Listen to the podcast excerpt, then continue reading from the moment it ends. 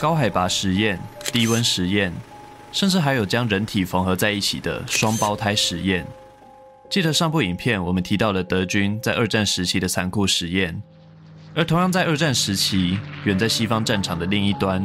中国、日本之间的战争也在如火如荼的进行。而就在战区的某个角落，正有一段不为人知的残酷实验在悄悄的发生。大家好，我是 Eric，今天我们又将进入这个黑暗角落，探讨一段令人震惊的历史。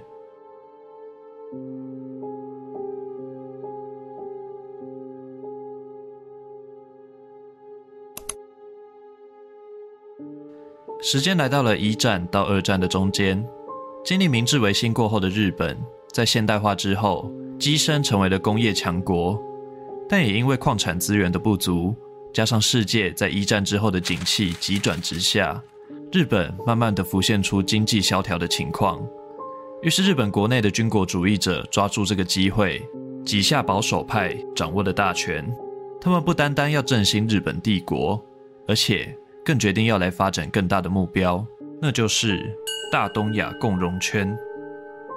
本来大东亚共荣圈的美意是要把西方列强殖民的亚洲国家解放出来，但是到后来却演变成了日本军国主义者的侵略工具。他们借用了大东亚共荣圈的名号，向各个殖民国家发动侵略，实际上却是要占领并掠夺各地的资源。日本帝国的扩张开始在东亚、东南亚地区进行。他们在中国、朝鲜、印度等等国家，一共成立了数十个傀儡政权，实施皇民化运动，企图慢慢的把当地人从思想上完完全全的改造成日本皇民，而那些心生不满、反抗的人民，也遭到了强烈的镇压及屠杀。画面来到了日本在中国设立的傀儡政权满洲国，在当地的城市哈尔滨里。一支名为关东军防疫给水部队的七三幺部队进驻了。正如同他们的名字，七三幺部队的研究内容对外宣称是研究防治疾病，还有净化水资源为目标，但实际上他们的任务是进行细菌战的研究，以开发出具有杀伤性的生化武器。而为了加快研究的速度还有目的，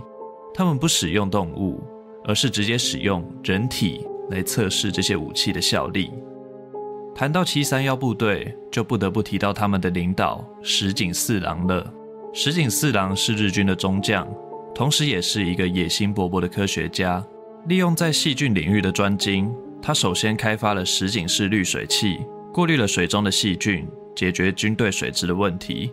但就在他观察到一次世界大战毒气在欧洲肆虐造成的伤亡后，石井四郎便开始有了一个想法，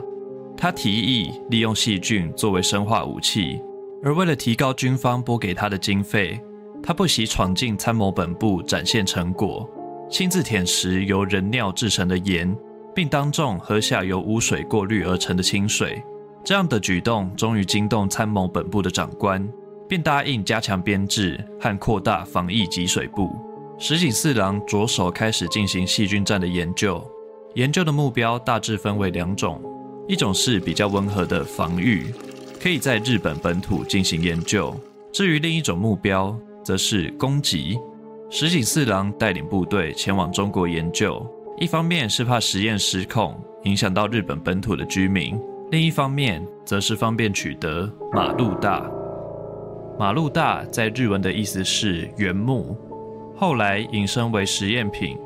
他们用马路大来称呼那些受害者们，也代表着七三幺部队根本不把这些实验体当作人类看待，而是一种实验用的素材。七三幺部队开始与当地的宪兵合作，盖起了实验用的平房区，大量抓捕满洲的抗日人员、政治犯，甚至是无辜的平民作为马路大。此起彼落的哀嚎声不断地从平房区里传出。七三幺部队的设施相较于德国集中营的实验更加的系统化，但也因此更冷血无情。他们为了在活着的受试者身上研究鼠疫、霍乱、炭疽病、伤寒等等疾病，饲养了数千只老鼠以及跳蚤。实验人员会直接将细菌注射到健康的实验体内，先是观察他们的反应，并加以控制病毒。如果病毒研发完成，就会被移交到下一个分部，进行将病毒制作成生化武器的研发。研发完成后，再进行大量的生产。由于爆炸的高热量会让细菌失去活性，石井四郎想到了利用陶瓷还有硅藻土制作成陶瓷细菌弹，不仅透气，可以装载带有鼠疫的跳蚤，爆炸的时候又不需要太多炸药，可以说是一举两得。在投入战场之前，当然要先进行细菌弹的试爆。石井四郎下令将数十名不同国籍人种的受害者绑在十字木桩上，随后引爆周围的陶瓷细菌弹来测试效果。受害者不单单会受到爆炸波及，更因为一瞬间接触了各种病毒，全身会出现皮肤肌肉腐烂、组织坏死，甚至肢体断裂等等情况。最后，因为细菌感染和失血过多而死亡。而幸存下来的实验体们，如果没有任何发病的现象，就会被活生生的解剖，以观察器官活动的情况。如果不是为了取器官做标本，其他原因的解剖都不会进行麻醉，导致实验体在极度痛苦的情况下死亡。因为实验人员认为，用麻醉后的实验体做观察研究，会造成结果的不准确。除此之外，为了让日军克服在内蒙古战场的低温，七三幺部队强迫实验体把双手裸露在零下三十五度的室外，并往手上浇上冰水进行冻伤实验。受害者首先会因为刺骨的寒冷发出惨叫，接下来陷入昏迷。在这段期间，旁边的实验人员会不断地将冰水淋上，经过十小时后，才将受害者带回实验室。这时，他们的手因为严重冻伤，呈现黑紫色，十分骇人。最后，受害者会被泡入十五度的温水中进行解冻，再将手上的组织一口气撕下，用来记录观察。实验体的双手到最后只会剩下白骨，就算侥幸存活下来，到最后一样会遭到解剖的命运。日本军队在战争期间一共制造了多达两千枚以上的细菌弹。建立在这些之下的是一万名以上的中国、苏联、朝鲜人，还有同盟国战俘的尸体。实验体没有一个存活。一旦你踏入七三幺部队的实验室，就不可能再活着出来。在中日战争期间，日军在中国各地都发动过细菌战。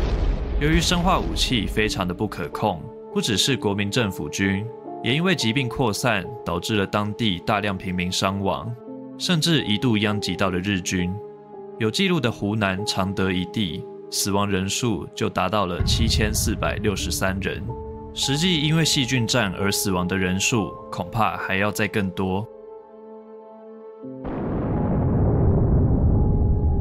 随着原子弹在长崎、广岛爆炸，日本的无条件投降，石井四郎的野心也跟着结束。由于各国之间明定禁止生化武器的使用。七三幺部队在战败撤退时，杀害俘虏、炸毁建筑，将重要的资料和物资带回日本，但也因为携带病菌的老鼠、牲畜四散奔逃，一段时间内造成哈尔滨郊区鼠疫流行，直到一九五零年代，鼠疫才被遏制。而就在战后的东京国际法庭，对日本战犯的审判召开了。令人惊讶的是，石井四郎竟然逃过了这场审判。原来，因为美方也对实验数据非常的感兴趣，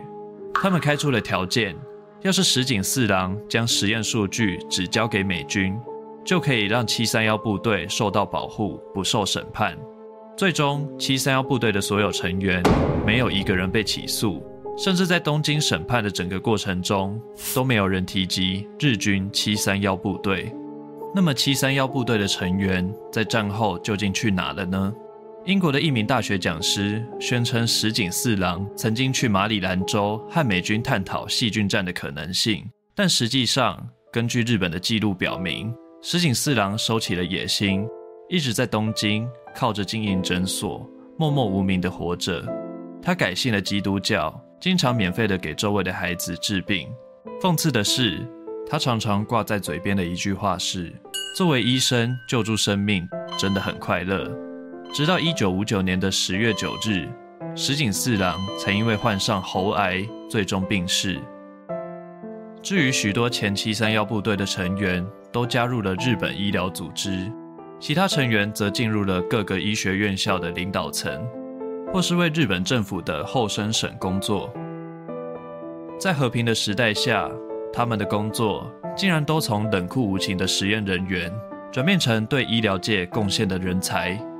战争恐怕真的会让人类产生巨大改变吧。虽然这是一段黑暗的历史，但我们必须牢记它。在哈尔滨也设有七三幺部队的遗址，悼念那些无辜受害者的同时，也在提醒参观的民众们，曾经有这么一段不该发生的惨剧。那么今天的故事就分享到这里。如果你喜欢这次的故事，想看更多这类型的影片，别忘了订阅下水道先生的频道。感谢你的收看，我是 Eric，我们下次见喽，拜拜。